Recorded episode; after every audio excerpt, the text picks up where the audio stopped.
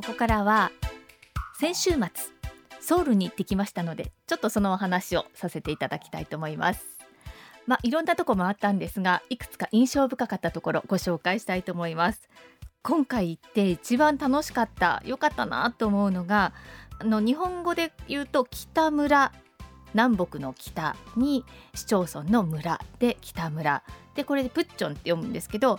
プッチョンハノクマウルと言いまして関谷村ですね昔ながらの家屋がたくさん残ってるんですね。でここをこう散策するコースがありましてあの日本語で地図も配布されてるんですけれども、まあ、だいたい1時間から2時間ぐらいで見て回れるコースになっています。であのチャンドックンそしてキョンボックンっていうすごく有名な観光名所があるんですがちょうどその間に挟まれた地域なんですよね。私はイクソンドンっていうまたここもおしゃれな地域なんですがそこを目指してる途中にこの北村に出会いましてあここ何って言って入ったらそこが本当に風情があって素敵だったんですよ。で昔ながらの上層階級の人上流階級の人のお家お屋敷が残っていてでとっても綺麗に保存されていてで自由に無料で見ることができるんですよ。であの靴を脱いでお上がりくださいって言ってそのお屋敷の中に入ることもできるんですね。ここで撮る写真がとっても綺麗ででそのお屋敷の周りには漢服チマチョゴリとか民族衣装のレンタルもあったので、まあ、それを着て写真を撮ったりする人もいるみたいですね。ここは本当に魅力的なエリアだなというふうに思いました。でそのブッチョンハノクマウル北村関谷村を抜けるとイクソンドンに着くんですけれどもイクソンドンは本当に、まあ、昔ながらの長屋みたいな感じの建物がずっと連なっていてでそこに小道がたくさんあるんですよ。もう縦にも横にも、まあ、路地みたいな狭い道がありつつそこにびっしりとお店が並んでるんですよ。今流行りの塩パンのお店だったりとかカフェだったりそれから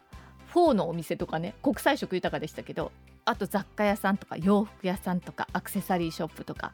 昔ながらのハノックを生かしつつおしゃれな内装になってるんですよね。もうほんと何時間いても飽きないなっていう感じでしたね。お財布も緩みっぱなしでしたね。でイクソンドンに今流行りのロンドンベーグルミュージアムっていう人気のお店がありましてここはもう本当に行列がいつも絶えないと多い時には2時間待ち3時間待ちっていうところなんですけれどもベーグルのショップなんですね。で私が食べたのはチーズが乗ってるベーグルだったんですけど中にじゃがいものマッシュが入っていてでもちもちしてましたねいろんな種類のベーグルが置いててもちもちでとっても美味しいんですけどまあ、1個食べるとかなりお腹いっぱいになりますね。友達とシェアできると一番いいなと。で私ここでちょっと技を使ったんですけどクリエイトリップっていうバウチャーを買ってたんですねあらかじめ。でこれを持ってると優先入場できるっていうことでそのバウチャーを見せると、まあ、並ばずに入れるんですね。で他にも使える店がいくつかあって中には2万ウォン以上買い物をしたら1万ウォン以下のドリンク1杯サービスとかそういうサービスもあったりしてからいくつか回るそういう人気スポット人気のカフェをいくつか回りたいっていう方はクリエイトリップっていうバウチャーは便利かもしれませんね。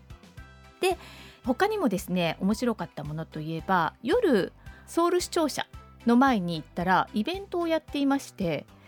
ソウル視聴者の前に広場があるんですけれども芝生のそこにビーズクッションみたいなのがたくさんレンタルされていてあとちっちゃなテントがあってそこにみんなが座ったりテントの中に入ったりしてランタンを置いて本を読んでるんですよ。そのブックフェスティバルっていうことで視聴者の前で本の貸し出しも行ってるんですね。だから思い思いに好きな本を借りていってそのランタンの光でゆっくり本を読むっていうイベントをしてたんですよ。楽しいお祭りもいいんですけど賑やかなお祭りもいいんですがこうやってたくさん人は集まっているもののそれぞれの時間を楽しむっていうのがいいなって思いました。でそれぞれの時間を楽しむって言えば花丸さんもおすすめ渡辺ディレクターも言ったというザ・現代ソウルザ・ヒュンダイ・ソウルにも行ったんですがデパートですね。若者がすごく多くてびっくりしました。でここに行く時にヨイナルっていう地下鉄の駅を利用したんですがヨイナルの駅降りたらすぐに半岸公園が見えるんですよあ帰りにここ寄ってみようと思って半岸公園に行ったんですね本当にまあソウル一の大河と言われるだけあってそこも本当にゆったりとした広々とした空間で遊歩道も広いですしね歩いてるとすがすがしい気持ちになるっていうかね散歩するにはちょうどよかったですね。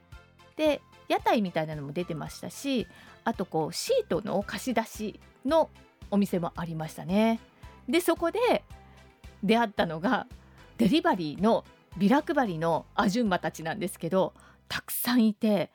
手にそれぞれこうチラシを持ってるわけですよ。でうっかり1枚もらうと次々に私のももらってちょうだいっていう感じで私の手の上にどんどんそのデリバリーのチラシが積み上がっていったっていうね